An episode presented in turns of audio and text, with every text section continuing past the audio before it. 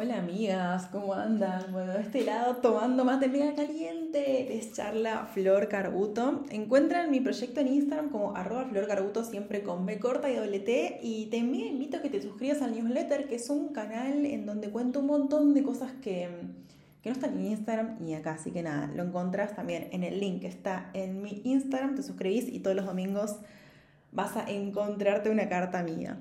Bueno, bienvenidas a este, a este espacio. Bueno, este espacio justamente y este episodio que se llama Necesitamos espacio para crecer. Voy a compartirte al principio una anécdota personal y después quizás algunas analogías con la huerta y vamos a terminar como siempre con preguntas para vos y tu proceso. También si querés, te gusta y las estrellas están alineadas, me puedes invitar a un cafecito como forma de decirme que, nada, que te gustó este episodio. Así que nada, acá vamos. Cuando renuncié a la relación de dependencia, ya vivía en Arribeños. Em, tenemos una costumbre dentro de mi familia que llamamos a las casas por la calle en donde está emplazada la casa. Cuando vamos a lo de mis papás, decimos, bueno, vamos a Sucre o nos encontramos en Sucre, o cuando hablan de mi ex casa decían, che, nos, nos vemos en Arribeños. Así que nada, para compartirte eso. Entonces volvamos. Cuando renuncié mi último laburo en relación de dependencia, ya vivía en Arribeños, que era un eh, dos ambientes hermoso en Núñez, y mm, medio que tenía, ya estaba en pareja, obviamente hace un montón, pero medio que hacía lo que se me daba la gana en esa casa. Era un departamento muy, muy, muy lindo. Dami laburaba afuera en su oficina, entonces como que yo tenía toda la casa casi para mí todo el tiempo y creaba, jugaba, armaba, estaba en un momento de expansión y de mucha diversión y de mucho disfrute. ¿Y qué pasó? Bueno, con el, con el, bueno, ahí hice talleres, em, hice un montón de reuniones dentro de mi trabajo y estaba feliz de la vida. Después con el tiempo pasaron dos cosas en simultáneo, menos mal que pasaron en simultáneo. Por un lado, Llegó Masala, Masala es nuestra compañera perruna que llegó con, no sé, creo que 40 días de vida. Era miniatura, era una bola que corría y hacía pis porque todavía no sabía ni siquiera hacer pis afuera en toda la casa. Entonces me vi impedida de seguir trabajando en mi casa, porque yo no directamente no podía recibir gente porque la perra te mordía los pies, hacía pis por todos lados, tenías que ver de noche, llevarte pues pisar algún pis y demás. Y ahí justo en paralelo se dio eh, la posibilidad de abrir un espacio que encima me quedaba a 8 cuadras de mi casa, de mi ex casa espectacular, que fue Casa Este. De esto acá hay un podcast viejo que más o menos debe ser para, no sé cuándo fue, diciembre del 2020, más o menos para si lo querés buscar en, el podcast, en donde cuento todo lo que para mí fue una zarpada transformación, abrir ese espacio y cerrarlo por la pandemia.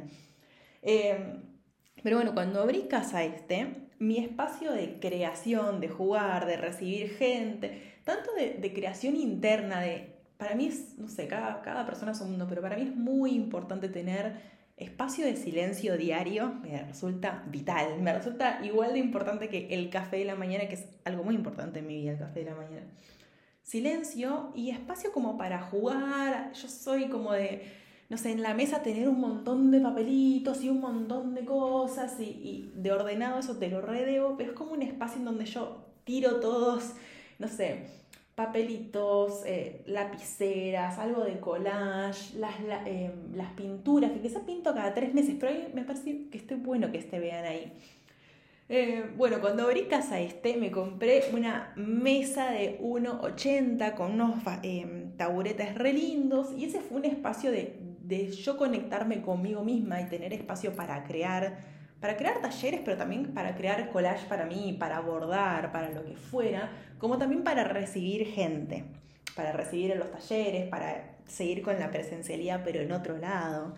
Y después, ¿qué pasó? Bueno, después pasó la pandemia que nos llevó puestos a todos y yo decidí cerrar ese espacio porque estábamos en ese momento en donde no sabíamos exactamente qué iba a pasar y aunque me critiqué mucho por tardar, entre comillas, en cerrarlo, por eso te digo, anda ese podcast que está buenísimo para que, que puedas ver todo el trip que me llevó. Cerré ese espacio y volví a Ribeños con muchos de los muebles, por suerte yo soy bastante minimalista, pero con muchos de los muebles que había comprado para este espacio dentro de mi casa. Entre ellos me llevé esta mesa rosa, que es la que vas a ver en un montón de fotos mías, que es una mesa común y corriente, pero yo la pinté de rosa, con unos taburetes. Y como tenía una habitación muy, muy, muy grande, la metí en la habitación y ese fue como mi nueva oficina. Pasé de tener un espacio súper lindo de 50 metros o más solo para mí, porque era casa este, a una mesa de 1,80 por 80 en mi habitación. Pero ese, ese momento también fue un momento muy hermoso porque en ese mini espacio, en esa mesa, pude volver a conectarme con los talleres, con crear. Era el mismo desparrame de cosas que tenía siempre arriba de mi mesa, pero lo tenía en mi habitación. Y yo compartí varias fotos de esto, como, este es mi lugar de trabajo, acá sucede toda la magia. Y era un espacio en donde yo me conectaba, tipo, estaba muy, muy, muy feliz también con, con todo lo que me estaba pasando.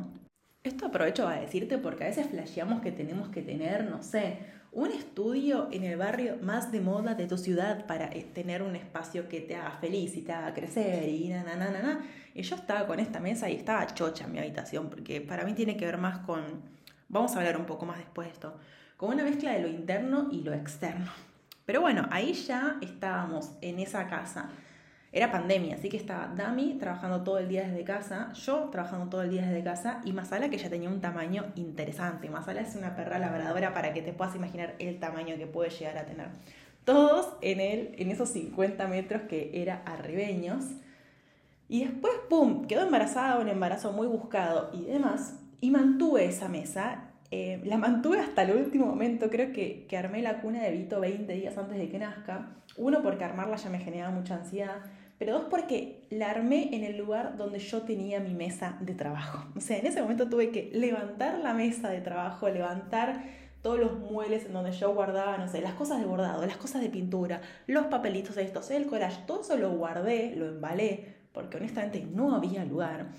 Y con mucha tristeza, por así decirlo, tuve que levantar esta mesa que uno dice, hace una mesa, pero para mí tenía mucho simbolismo porque era mi lugar de laburo, mi lugar de despliegue, mi lugar de creatividad, mi lugar de... Como este, esta mesa era mía, nadie le apoye nada porque esta es mi mesa.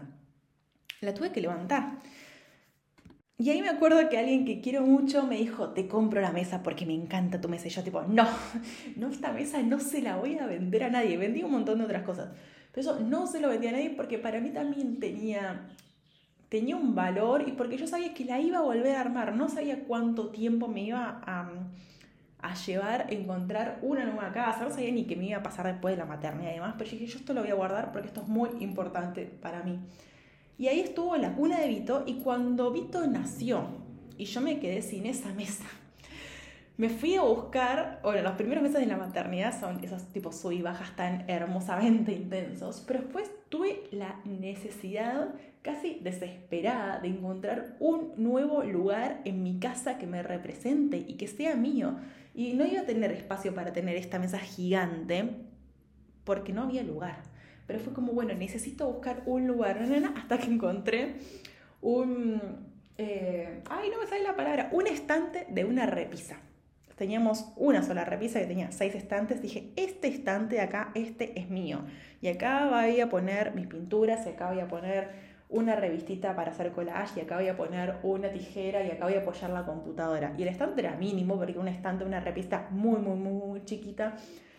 Pero ese fue un espacio para mí de, de resistencia. Si vamos a hablar un poco sobre, bueno, no sé cuándo vas a escuchar este podcast, pero el newsletter que va a salir el 6 de noviembre va a hablar sobre los actos de resistencia, actos de resistencia positivos. Para mí este fue un acto de resistencia positivo, fue decir como, este va a ser mi lugar en donde va a resistir mi creatividad y mi disfrute solamente mío, de yo conmigo misma con un montón de cositas, este va a ser.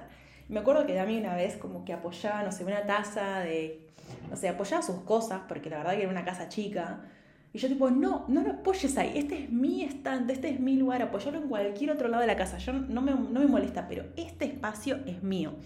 Y quizás alguien puede decir que pequé exagerada, pero para mí era re importante seguir o saber que tenía un espacio de creatividad, un espacio que sea mío, un espacio donde pueda apoyar la virome de la manera que se me cante, un espacio que pudiese mirar porque honestamente entre el laburo, la maternidad y las mil vueltas de la vida, no tenía tanto tiempo para conectarme con todo lo hermoso que me, propiciaba ese estante. Pero ya verlo me daba, me, hacía sentir bien, porque tenía mis colores, porque tenía mis cosas, porque era una invitación quizás futura de decir, che Flor, ahora quizás no podés. Porque no tenés el tiempo, la energía, el foco o la mar en coche. Pero esto está acá, está esperándote para cuando quieras, puedas, un chiquitín venís y te conectás conmigo, como esa invitación de ese estante. Me acuerdo que cuando empecé el taller de ilustración y me compré todas las pinturas y demás, y después dejé el taller de ilustración, pero obviamente me quedé con las pinturas, todos los sábados a la mañana pintaba un ratito. Quizá pintaba media hora. Podía llevarme casi al mismo tiempo como poner el setting de acá los acrílicos o el wash, acá el agua, acá esto, me pongo una playlist. Todo ese set, media hora, ponele y media hora de, pintar porque después, no sé, ya tipo Vito se descontrolaba o, pasaba algo en la casa. Pero era ese ritual de ir volviéndome de a poco a reconectar con eso que me hacía tan bien. Después, después de mucho tiempo nos pudimos mudar, llegamos a esta nueva casa y me acuerdo que cuando vi esta casa y la vinimos a ver, vi este cuartito del fondo y dije, esa va a ser mi oficina, ese va a ser como mi espacio, porque era perfecto, te juro que es perfecto este lugar. Sí, tiene una pared que tiene un poco de humedad, eh, pero ya se va a pintar.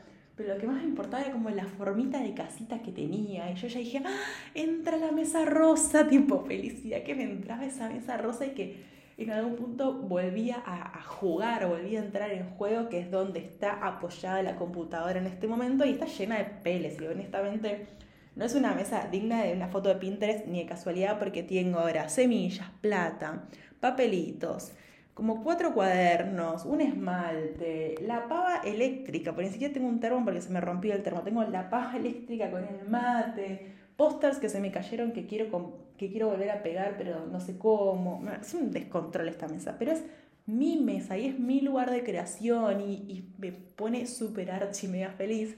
Y volvió esa mesa como otro acto de resistencia fue guardar la mesa. Sé que esto va a volver a entrar, quiero que esto vuelva a entrar en mi vida. Em, y si no hubiese entrado, lo hubiese cortado, me hubiese comprado otra mesa parecida, lo hubiese pintado también de rosa. Para serte honesta, ese momento en donde yo tuve que levantar esta mesa y ceder ese espacio a la cuna de Vito y a la ropa de Vito y a las cosas que un bebé necesita y a los pañales y fue un momento como que, ay, como ese lugar que para mí era tan importante, como que se fue y, y fue difícil, ese momento de transicionar a solo ese espacio en una repisa que ni siquiera podía como, no tenía el tiempo ni la energía de, acercarme, pero ya tenerlo ahí de refilón mirando en el living creo que me hacía sentir bien. O sea, fue mucho mejor que no tener nada, que haber cedido todo el espacio por una buena causa, que obviamente es la maternidad, pero creo que la maternidad, o al menos en mi maternidad, necesito de un espacio para mí sola. Para algunas personas, por ejemplo para Dami, tiene que ver más con salir a correr o eh, tener una vida social más activa.